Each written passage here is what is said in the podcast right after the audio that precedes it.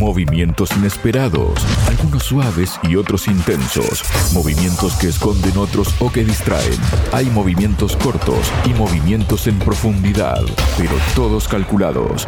Hay espera, defensa y ataque. Hay peones, hay caballos, hay alfiles, torres, reina y rey.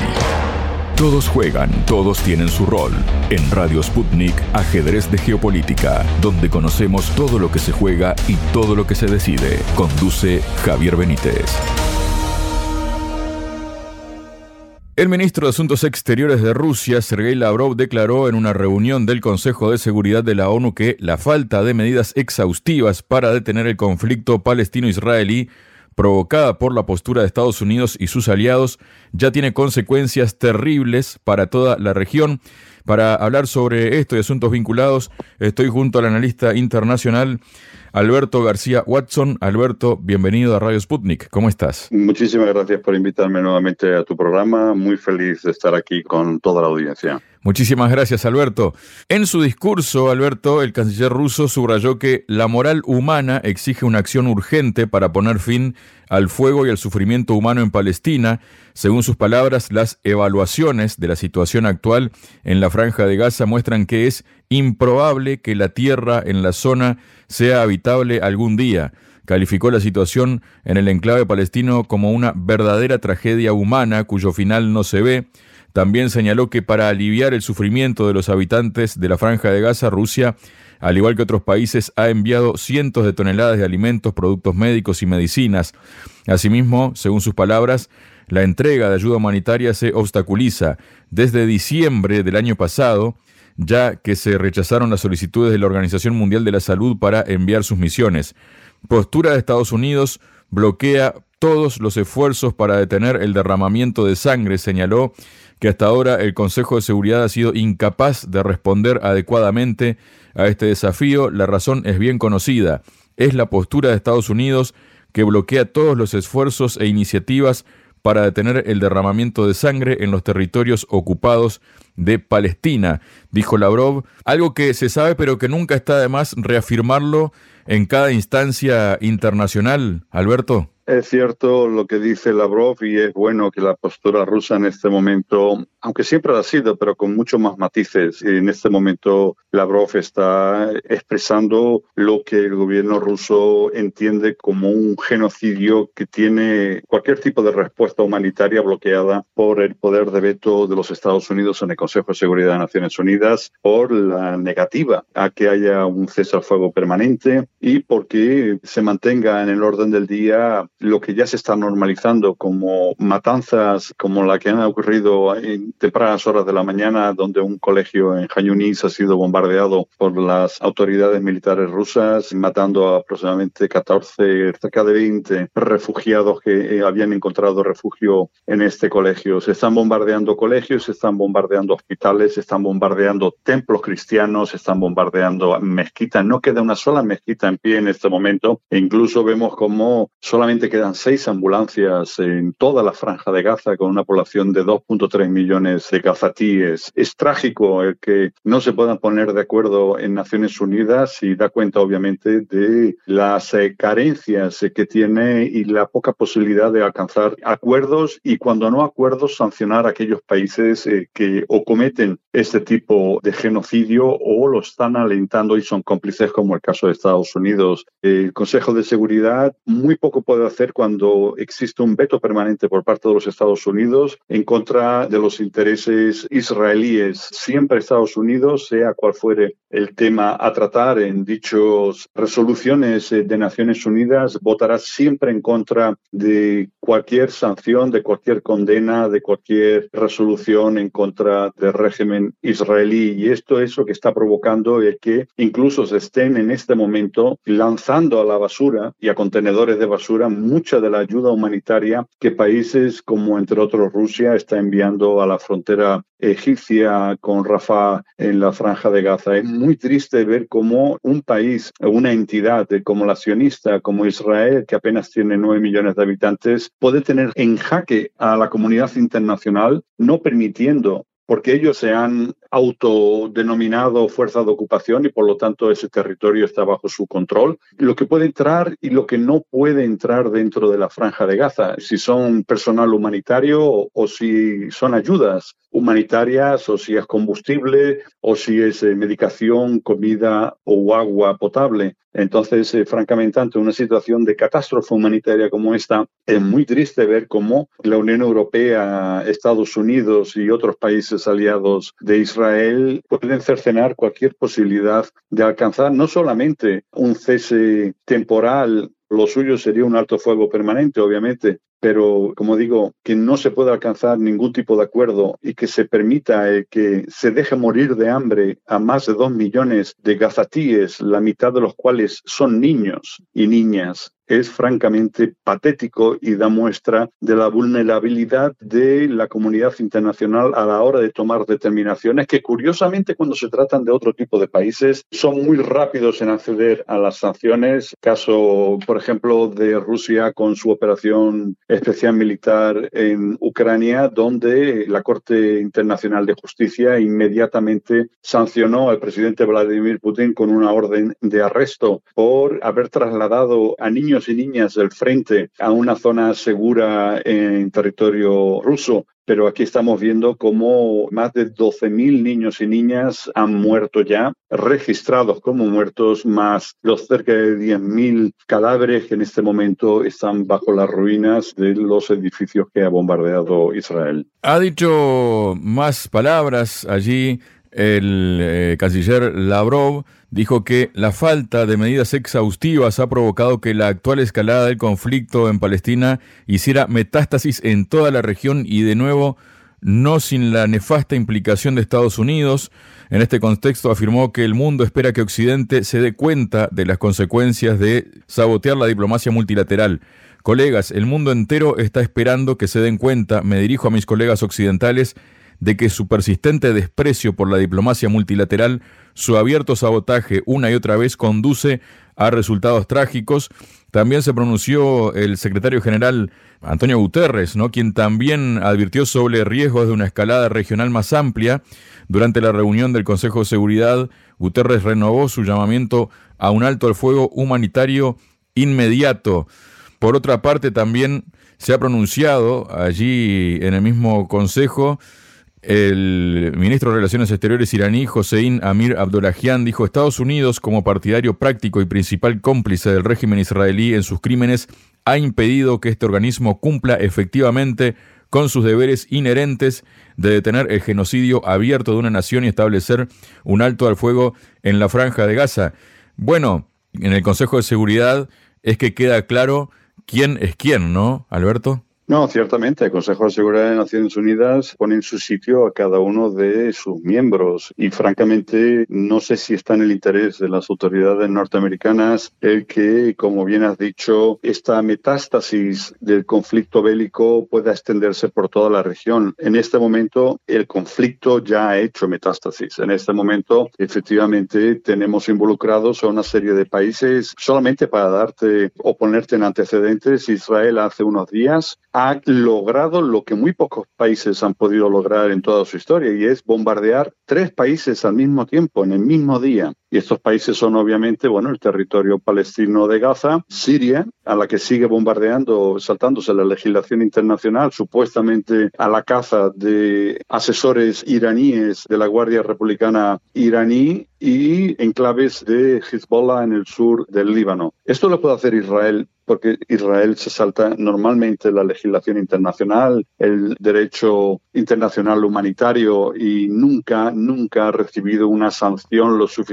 contundente que la haga parar en este sentido. Estamos viendo también a Estados Unidos y Gran Bretaña con una pequeña coalición de países participando en el bombardeo de lo que viene siendo el país más pobre en toda la región en Oriente Medio, que es Yemen. Se puede decir el único país que de manera directa y que de manera digna está poniendo o está intentando poner freno al genocidio que tiene lugar en la franja de Gaza, parando, restringiendo o atacando, en su caso, a los navíos mercantiles que van a puertos israelíes, bien sea el o, Haifa. Y definitivamente el hecho de que intente porque lo ha dicho claramente el movimiento Ansarolá de los hutíes, ellos cesarán en sus operaciones eh, contra los navíos de intereses israelíes, inmediatamente Israel ponga freno al genocidio que tiene lugar en este momento en la franja de Gaza. Pero no, allí nuevamente tenemos que ver a países, las típicas potencias coloniales del imperio, a Estados Unidos y Gran Bretaña participando en los bombardeos, supuestamente de objetivos militares que francamente son un absurdo, porque como bien ha dicho Movimiento Zarolá, ellos tienen, o las Fuerzas Armadas yemeníes, tienen todo su material bélico bajo tierra, en zonas seguras y secretas, y no están siendo objeto de la destrucción de la que claman las autoridades norteamericanas y británicas. Como digo, esta metástasis en toda la región ya está teniendo lugar. Lo que pasa es que no está teniendo lugar al nivel que podría provocar una guerra total. Todavía no estamos viendo a Hezbollah realmente involucrada más que pequeños escarceos eh, con el ejército israelí en la misma frontera, porque Israel pretende que Hezbollah, que es el movimiento de resistencia islámico del Líbano, mueva sus fuerzas más allá del centro, sino del norte del Líbano, porque según ellos representan un riesgo para la población colonial, porque he visto, y he podido filmar desde la misma frontera en el sur del Líbano los asentamientos israelíes y son más de 300.000 israelíes en este momento los que han tenido que evacuar esa zona. Israel sigue provocando a las autoridades libanesas y a Hezbollah, también con el mismo asesinato hace unas semanas del número dos de Hamas, de Auri, en la capital libanesa, en Beirut, y sigue atacando zonas fronterizas del sur del Líbano provocando a una Hezbollah que en este momento, y bajo la terrible presión que tienen del mismo gobierno y de las autoridades libanesas, es un país que está en la absoluta bancarrota y que no se puede permitir una guerra como la que ya sufrió en 2006, está provocando que con extrema prudencia Hezbollah responda a los ataques israelíes con ataques certeros y quirúrgicos. Pero más allá de allí, y algunos ataques que la resistencia de Hezbollah Kataeb que es movimiento islámico de resistencia iraquí, también eh, de corte chiita en Irak, esté atacando a bases norteamericanas, aunque no con todo el poder que el armamento, obviamente facilitado por Irán, les permitiría. Como digo, Irán tampoco se ha involucrado de lleno en el conflicto porque tampoco le interesa en momentos en los que obviamente existe la posibilidad de llegar a acuerdo con muchos países, abandonar el dólar, formar parte de los BRIC y ciertamente Israel sí tiene ese interés de involucrar a Irán porque eso provocaría directamente la inclusión de los Estados Unidos y Gran Bretaña en el conflicto en lo que como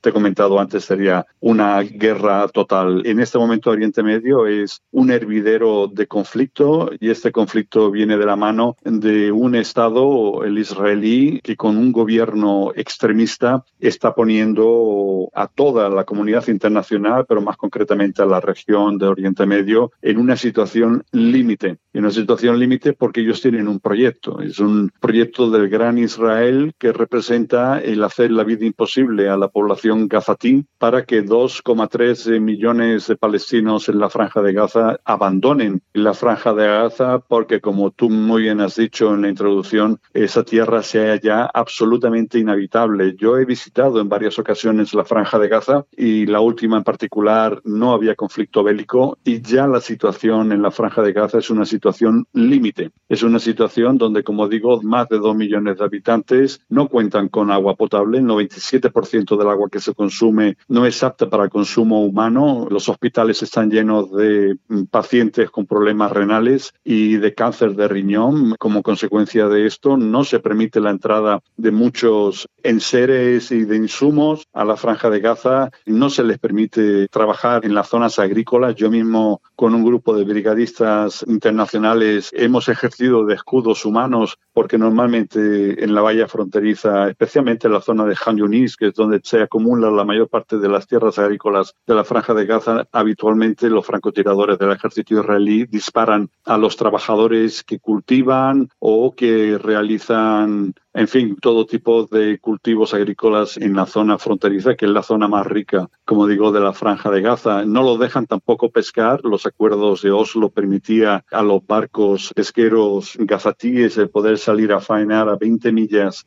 en sus aguas y en este momento Israel no permite a más de dos millas y media el que puedan salir los pescadores a pescar y son unas aguas que realmente cuentan con muy pocos recursos en este momento de peces eh, las aguas están contaminadas, no existe un sistema sanitario de aguas fecales y de aguas negras que todas son lanzadas de la franja de Gaza al mar y por lo tanto, como digo, en las dos millas y media que le permite el régimen israelí a los pescadores gazatíes pescar, es imposible conseguir realmente pescado. Por lo tanto, mientras existe un asedio en los últimos 17 años con todas las fronteras cerradas, tanto las fronteras con las que tiene control Israel como con la frontera de Rafa a territorio egipcio, no se permite la entrada absolutamente de ningún tipo de insumos. Esto es antes del 7 de octubre y no olvidemos que cada dos años Israel, cuando tiene una crisis política interna, recurre siempre como instrumento a cometer algún tipo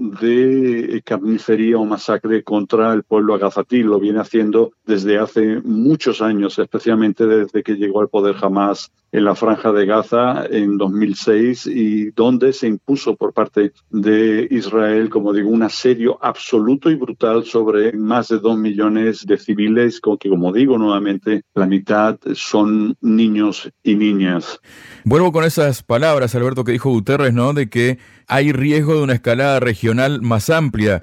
Aquí uno se da cuenta que la ONU, ¿no? En las palabras de su secretario general, está dando cuenta de que va muy por detrás de los hechos, ¿no? De hecho, valga la redundancia, la escalada ya está, como tú lo explicabas, ¿no? La escalada está en el Líbano, la escalada está en Irak, la escalada está en el Mar Rojo, con todo lo que está ocurriendo.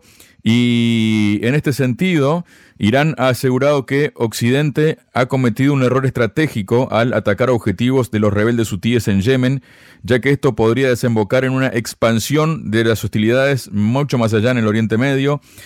Dijo el canciller Hossein Amir Abdollahian, Estados Unidos y Gran Bretaña han cometido un error estratégico al lanzar un ataque militar contra Yemen. Esto aumentará los riesgos de una mayor expansión de la guerra en la región, pero también tenemos el comunicado ¿no? de la resistencia iraquí que minutos después del ataque militar estadounidense a las bases de la resistencia en el oeste de Irak, los grupos de la resistencia iraquí reaccionaron fuertemente a esta ofensiva. Abu Alá al-Balae, secretario general del grupo Kataib Sayed al-Shuhada, dijo, mientras los estadounidenses nos atacaron de nuevo, nuestros combatientes están iniciando la segunda fase de su operación. Claro, cuando esta gente habla, no habla por hablar, ¿no? Normalmente no hablan por hablar. Francamente, el poderío y la capacidad militar que tienen estos grupos que son apoyados por la República Islámica de Irán, vienen siendo proxies, como se denomina hoy en día a los grupos que trabajan o que se mueven condicionando intereses exteriores. En este caso en particular, lo que sí estamos viendo es que están mucho mejor preparados de lo que se pensaba, no solamente Hezbollah en Irak, no solamente los hutíes de Ansarullah en Yemen o los de Hamas en la franja de Gaza o Hezbollah en el Líbano. Estamos viendo que son grupos que cuentan, como digo, con una capacidad militar y, misilística, porque sabemos que en todos estos años de sanciones y de embargo a Irán, Irán se ha preparado militarmente para una contingencia que podía ser la toma de Irán por parte de Estados Unidos eh, con el apoyo de Gran Bretaña e Israel y un cambio de régimen. Esto se sabe y en eso están trabajando desde hace, como digo, años. La preparación que ha asumido la República Islámica de Irán al respecto ha sido prepararse de manera militar y no solamente prepararse ellos de forma militar, pero al mismo tiempo a grupos que son, en fin, especialmente grupos de milicias chiitas que operan, como digo, tanto en Yemen como en Irak como en el Líbano, o grupos que no siendo chiitas sí que acatan una disciplina y una orientación como la iraní, que en este caso serían la yihad islámica, que es la más cercana de los grupos palestinos de la resistencia a la República de Irán y también en su caso obviamente a Hamas que aparte de un tiempo en el cual durante la guerra siria estaban en bandos confrontados, porque jamás apoyaba al ejército libre sirio contra Bashar al-Assad, y en cambio Irán ha estado apoyando desde el primer día a Bashar al-Assad en el conflicto sirio. Pero como digo, son grupos que cuentan, y lo estamos viendo, porque en este momento Israel no ha cumplido ninguno de sus objetivos después de más de 110 días de brutales combates en la franja de Gaza. No ha liberado a uno solo de los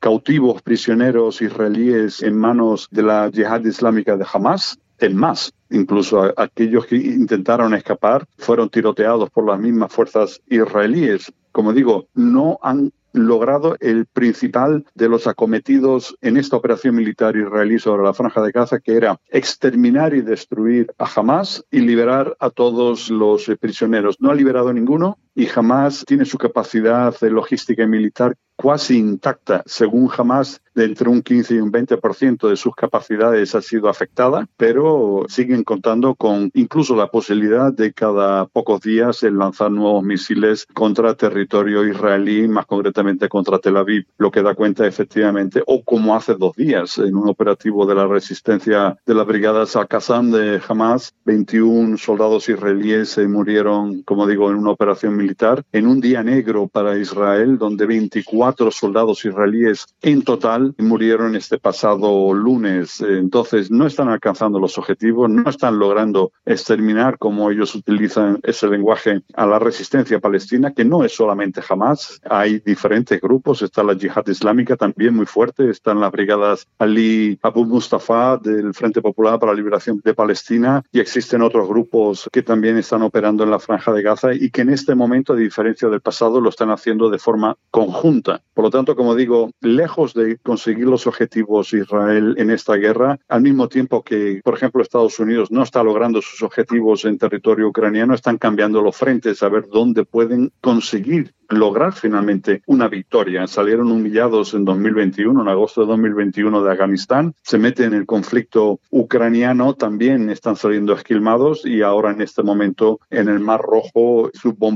que son completamente absurdos están provocando que incluso navíos norteamericanos y británicos estén siendo también restringidos en su paso al Mar Rojo. Por lo tanto, estamos viendo a luchadores, estamos viendo a combatientes que incluso combaten con sandalias, como son los mismos hutíes, siendo el país más pobre de la región haciendo el frente a los ejércitos más poderosos del planeta y haciéndolo con dignidad porque están mostrando al mundo que se puede combatir al imperio, se puede combatir a estas fuerzas coloniales como son Estados Unidos, Gran Bretaña e Israel en su caso y pueden hacer muchísimo daño. Si a eso se une Irán en un escenario futuro cerrando el estrecho de Hormuz a, a los navíos petroleros que salgan del Golfo Pérsico, estaremos viendo que sin disparar un solo tiro se le podrá hacer muchísimo daño a Occidente sin, como digo, tener que lanzar un solo misil o disparar una sola bala. Y de esto, efectivamente, como bien has dicho, se ha equivocado por completo en su estrategia tanto Estados Unidos como Gran Bretaña y está dando palos de ciego en un conflicto como un elefante en una cacharrería que no sabe en qué dirección disparar, no sabe en qué dirección eh, movilizar y acometer sus estrategias porque todas son erróneas en este momento. Muchas gracias, Alberto. Siempre un placer, Javier. Sputnik. Contamos lo que otros callan.